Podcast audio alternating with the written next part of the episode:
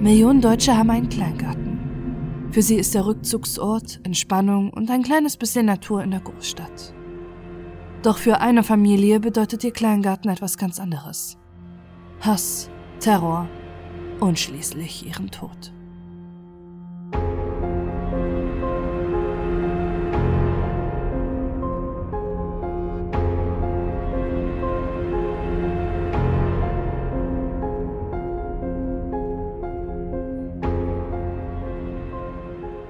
Hans und Gisela K. arbeiten hart in ihrem Leben. Sie wohnen in einem beengten Mehrfamilienblock im niedersächsischen Gifhorn und haben drei Söhne. Gisela arbeitete in einer Nähfabrik. Seitdem sie Eltern geworden sind, ist sie Hausfrau. Ihr Mann arbeitet bei einem Automobilzulieferer. Sie führen ein bescheidenes Leben. Mitte der 80er Jahre erfüllen sie sich den Traum von einem Rückzugsort außerhalb der Stadt. Sie mieten sich am Rande von Gifhorn einen Kleingarten, um ihre Freizeit im Grünen zu verbringen. Sie sind fast jeden Tag in ihrem Garten. Gisela pflanzt Bohnen, Kartoffeln und Sellerie für den heimischen Kochtopf an. Hans hält einige Kaninchen. Auch ihre Söhne verbringen oft ihre Zeit dort. Ihr Garten gehört zu einer kleinen Gartenanlage, die in privater Hand ist und genau zwischen zwei Kleingartenvereinen liegt. Auf der einen Seite sind die Laubenpieper. Dort werden die Regeln des Kleingartenlebens nicht so streng gesehen. Die Gärten sind wilder, die Zäune sind schief, die Brunnen selbst gegraben und die Lauben bestehen aus zusammengewürfelten Brettern. Ganz anders sieht es in der Kleingartensparte aus, die direkt an das Grundstück von Hans und Gisela K. grenzt. Dort hat der Verein von der Steinriede sein Areal. Der Rasen ist getrimmt, die Hecken sind gestutzt und jedes Beet ist auf den Zentimeter vermessen. Die Steinrieder geben gerne damit an, schon zum vierten Mal den Titel für die schönsten Kleingartenanlage in der Umgebung bekommen zu haben. Zwischen diesen beiden Welten liegen die vier Gärten des Privatbesitzers. Einer davon gehört Gisela und Hans K. Ihr direkter Nachbar ist der Besitzer Wilfried R. Schon früh wird die Familie K. von den umliegenden Gartenbesitzern vor Wilfried R. gewarnt und ihnen wird gesagt, dass es besser hin zu ignorieren. Er legt sich mit jedem an, achtet pedantisch auf jede Kleinigkeit, die vor sich geht, und wird aufbrausend. Doch Hans und Gisela K. machen sich zunächst nichts daraus. Schließlich kennt jeder das Klischee des peniblen Kleingartenbesitzers.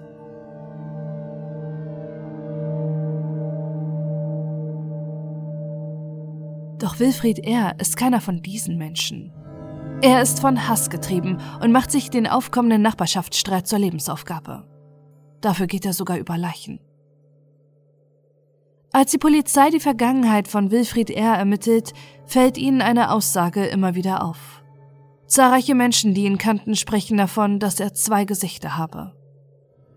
Auf der einen Seite kann er zuvorkommend und höflich sein. Er ist ein liebevoller Ehemann, ein guter Vater und aufopferungsvoller Großvater. Doch es gibt eine zweite Seite. Eine Seite, die von irrationalem Hass getrieben ist. Seine Bekannte nennen sie den Garten Wilfried. 1942, mitten im Krieg, wird Wilfried R. geboren und wächst in der rauen Nachkriegszeit auf. Seine Kindheit ist von Gewalt geprägt. Sein Vater ist gerade aus dem Krieg zurück, als er seine Aggression an Wilfried, seinem Bruder und seiner Mutter auslässt. Seine Mutter begeht nach Jahren der Gewalt und des Missbrauchs Suizid. Sein Bruder wird alkoholkrank und stirbt mit nur 41 Jahren. Nach der Schule will er eine Ausbildung als Bäcker und Konditor machen. Doch die bricht er ab, da er sich nichts von seinem Vorgesetzten sagen lassen will. Er beginnt bei Volkswagen am Montageband zu arbeiten. Die Kollegen schätzen ihn und eigentlich macht ihm seine Arbeit Spaß. Doch eins scheint Wilfried R. sein Leben lang zu beschäftigen. Er hat nichts zu sagen. Für ihn ist alles in seinem Leben nie genug. Er selbst nennt es später eine Kette von Enttäuschung. Wilfried R. führt ein unauffälliges Leben, das trotzdem für die meisten Menschen, die er kennt, glücklich wirkt. Er heiratet und bekommt mit seiner Frau eine Tochter und einen Sohn. Zusammen lebt die Familie mehr als 30 Jahre in einer kleinen Wohnung in einem Mietsblock. Seine Nachbarn kriegen nicht viel von der Familie R mit, doch Wilfried fällt nie negativ auf. Ganz im Gegenteil. Die Menschen aus dem Wohnblock berichten, wie er und seine Frau auch Jahrzehnte nach der Hochzeit wie ein frisch verliebtes Pärchen Hand in Hand zum Einkaufen gehen und wie ausgelassen Wilfried mit seinem Enkel spielt. Inwiefern seine Familie auch seine andere Seite kennenlernt, ist unklar. Sicher ist nur, dass er für diese Seite vor allem in der Kleingartensparte bekannt war. Das spätere psychiatrische Gutachten attestiert Wilfried R. eine zwanghafte Persönlichkeitsstörung. Er ist ein Mensch, der schnell schwarz sieht und Kontrolle, Recht und Ordnung in seinem Leben braucht. Wenn er das nicht hat, reift in ihm der Hass und die Wut. Er wird cholerisch, aggressiv, sieht nur das Schlechte im Menschen und ist leicht zu kränken. Eine Mischung, die ihn über die Jahre zu einem hochaggressiven Mann macht, der vor nichts zurückschreckt.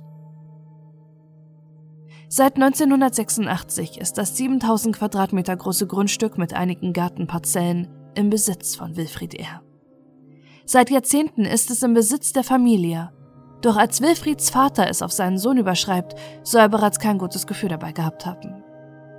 Bekannte der Familie sagen dazu, der hat immer gewusst, dass sein Sohn sich nicht in die Gemeinschaft einfügen kann. Schon in den 1980er Jahren eckt Wilfried R. mit den anderen Mitgliedern der Kleingartenvereine um sein Grundstück an. Immer wieder legt er sich mit den Laubenpiepern und den Steinriedern wegen Unkraut, Rasenmähen oder anderer Kleinigkeiten an. Viele ignorieren ihn deshalb. Auch Hans und Gisela K. merken schnell, welche unliebsamen Gartennachbarn sie haben Trotzdem arrangieren sie sich mit ihm.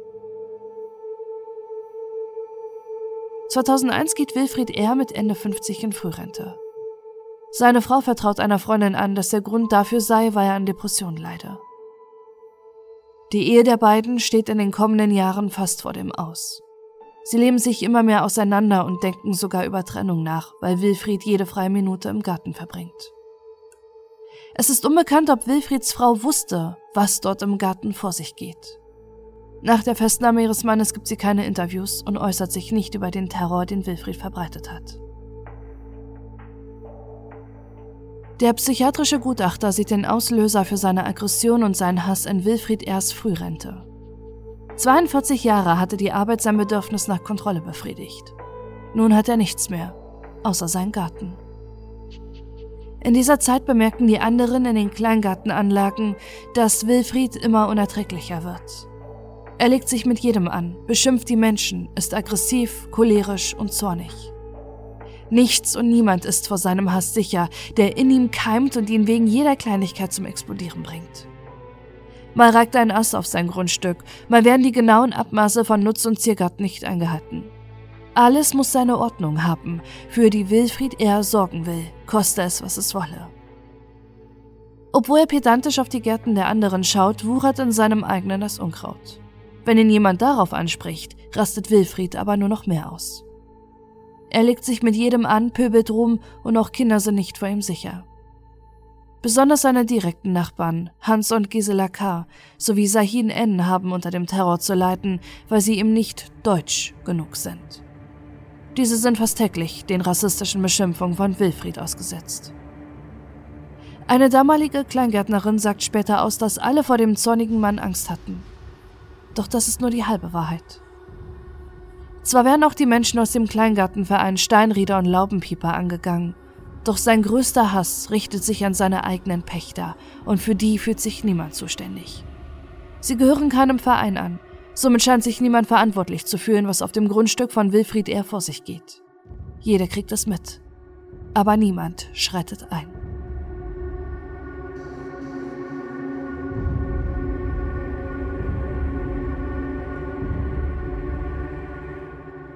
Seit 2014 hat sich die Situation in der Kleingartenanlage nochmals verschlimmert. Wilfried wird immer jähzorniger und vom Hass getrieben, tobt er durch die Kleingärten. Im späteren Gutachten wird vermutet, dass sich die Situation noch weiter verschlimmert hatte wegen Wilfrieds Prostataerkrankung, aufgrund derer er seine Potenz verlor.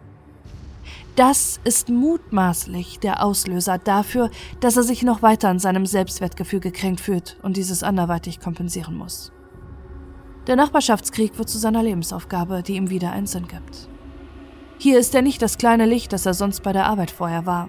Hier ist er der Chef auf dem großen Grundstück, der ständig Streit in der Kleingartenkolonie sucht. Auch wenn ihm offiziell eigentlich gar nicht mehr das Grundstück gehört, da er es bereits an seine Kinder übertragen hatte, fühlt sich Wilfried eher persönlich zuständig für die Einhaltung von Ruhe, Sauberkeit und allen anderen gesetzlichen Vorschriften.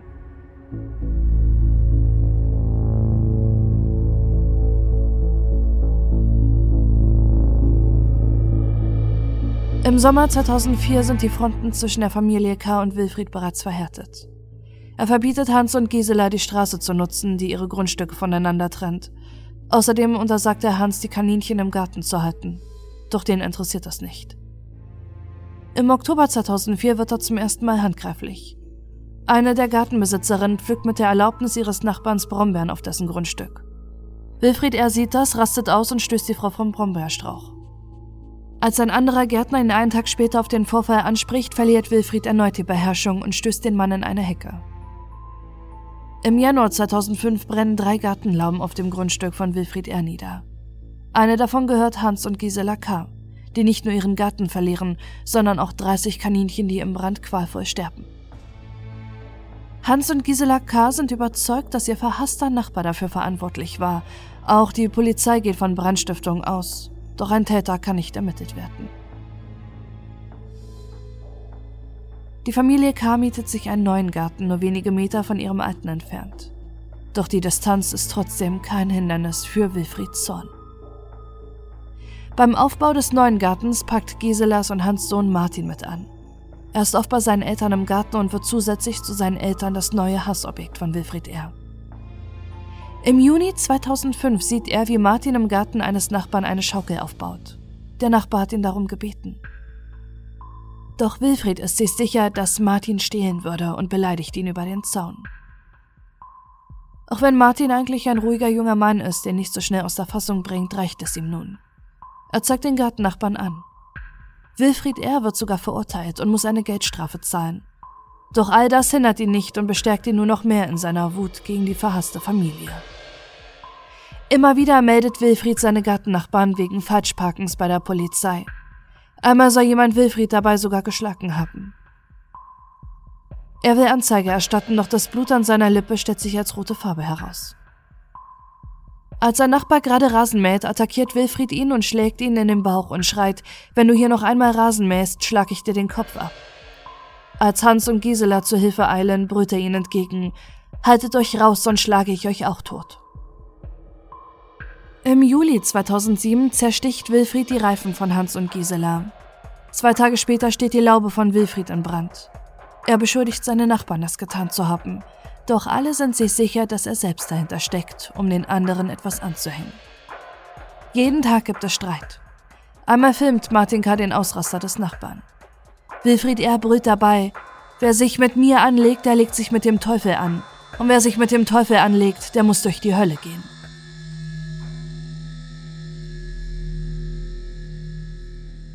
Der 22. September ist ein Tag wie jeder andere in der Kleingartenanlage in Gifhorn. Martin hilft an diesem Abend seinen Eltern. Er unterhält sich gegen 19.30 Uhr noch mit einem Nachbarn. Danach geht er mit seiner Schubkarre zum Grundstück von Hans und Gisela. Kurze Zeit später hört der Nachbar dumpfe Schläge, gefolgt von einem Hilfeschrei. Als er und seine Frau nachsehen wollen, woher der Lärm kommt, ist es bereits wieder still. Sie wissen nicht, welche entsetzliche Tat sich nur wenige Meter entfernt abspielt begangen von einem Mann, der von Hass getrieben ist. An diesem Abend erzählt Wilfried R. seiner Frau, dass es in der Kleingartenanlage eine Auseinandersetzung mit der Familie K. gab. Er hätte sie geschlagen und sie seien umgefallen, aber ihnen sei nichts passiert. Danach setzt sich Wilfried vor den Fernseher, so als sei nichts passiert. Gegen 21 Uhr legt er sich schlafen wie jeden Tag. Auf die Frage im späteren Gerichtsprozess, wie er nach dieser Tat schlafen konnte, antwortet Wilfried, warum sollte ich nicht schlafen können? Einen Tag später entdeckt ein Gartenbesitzer in einer Parkbucht auf dem Gelände drei leblose Körper. Er versucht ihren Puls zu fühlen, doch sie sind bereits kalt. Sie sind so schlimm entstellt, dass er seine eigenen Nachbarn nicht erkennt. Es sind Hans, Gisela und Martin K. Um 16.20 Uhr geht der Notruf bei der Gifhorner Polizei ein. Nur wenige Minuten später tummelt sich die Polizei und Kamerateams in der Kleingartenanlage, einem Ort, an dem niemand einen so brutalen Mord erwarten würde. Für die Familie K. kommt jede Hilfe zu spät. Der 64-jährige Hans, die 59-jährige Gisela und ihr 33-jähriger Sohn Martin wurden bereits am Abend zuvor getötet. Jemand schlug sie so lange mit einem schweren Gegenstand, bis ihre Schädel zertrümmert waren.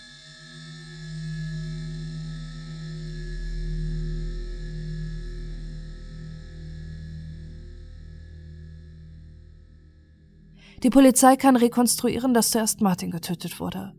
Seine Eltern rannten dann dem Täter regelrecht in die Arme.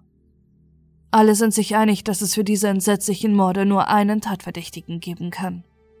Wilfried R.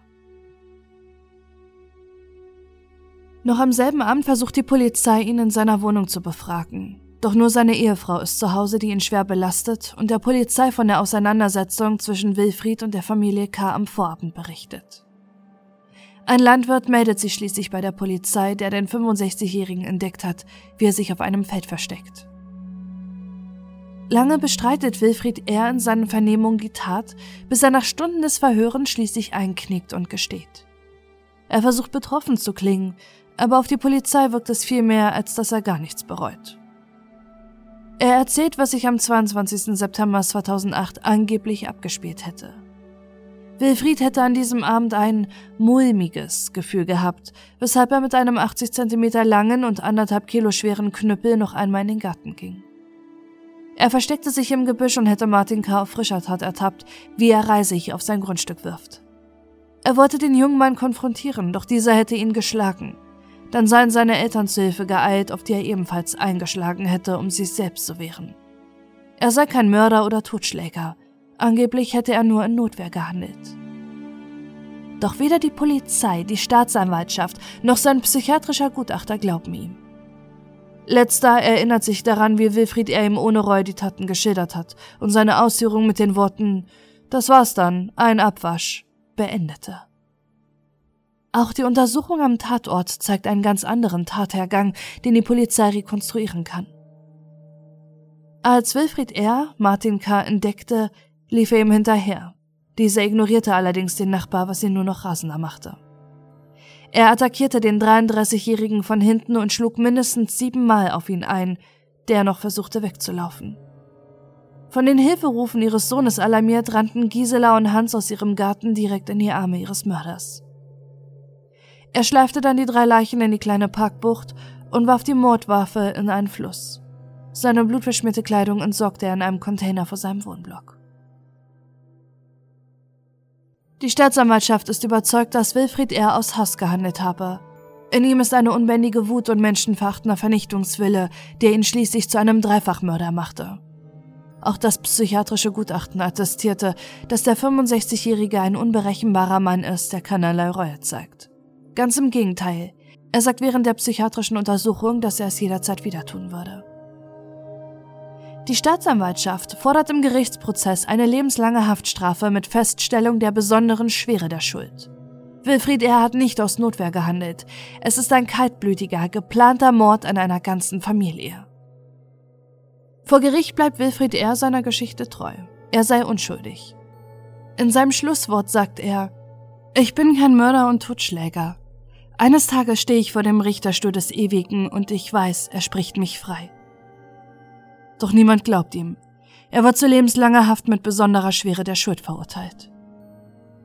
Nur wenige Wochen nach der entsetzlichen Tat hängt in Klarsichtfolie ein anonymer Brief am verwaisten Garten der Familie K. Auf ihm ist zu lesen, war es vorauszusehen, dass all die Streitigkeiten eines Tages in Mord gipfeln könnten? Hätten wir alle, die wir die Aggressivität des Täters kannten, verhindern können, dass es so weit kommen konnte? Ein Gartennachbar.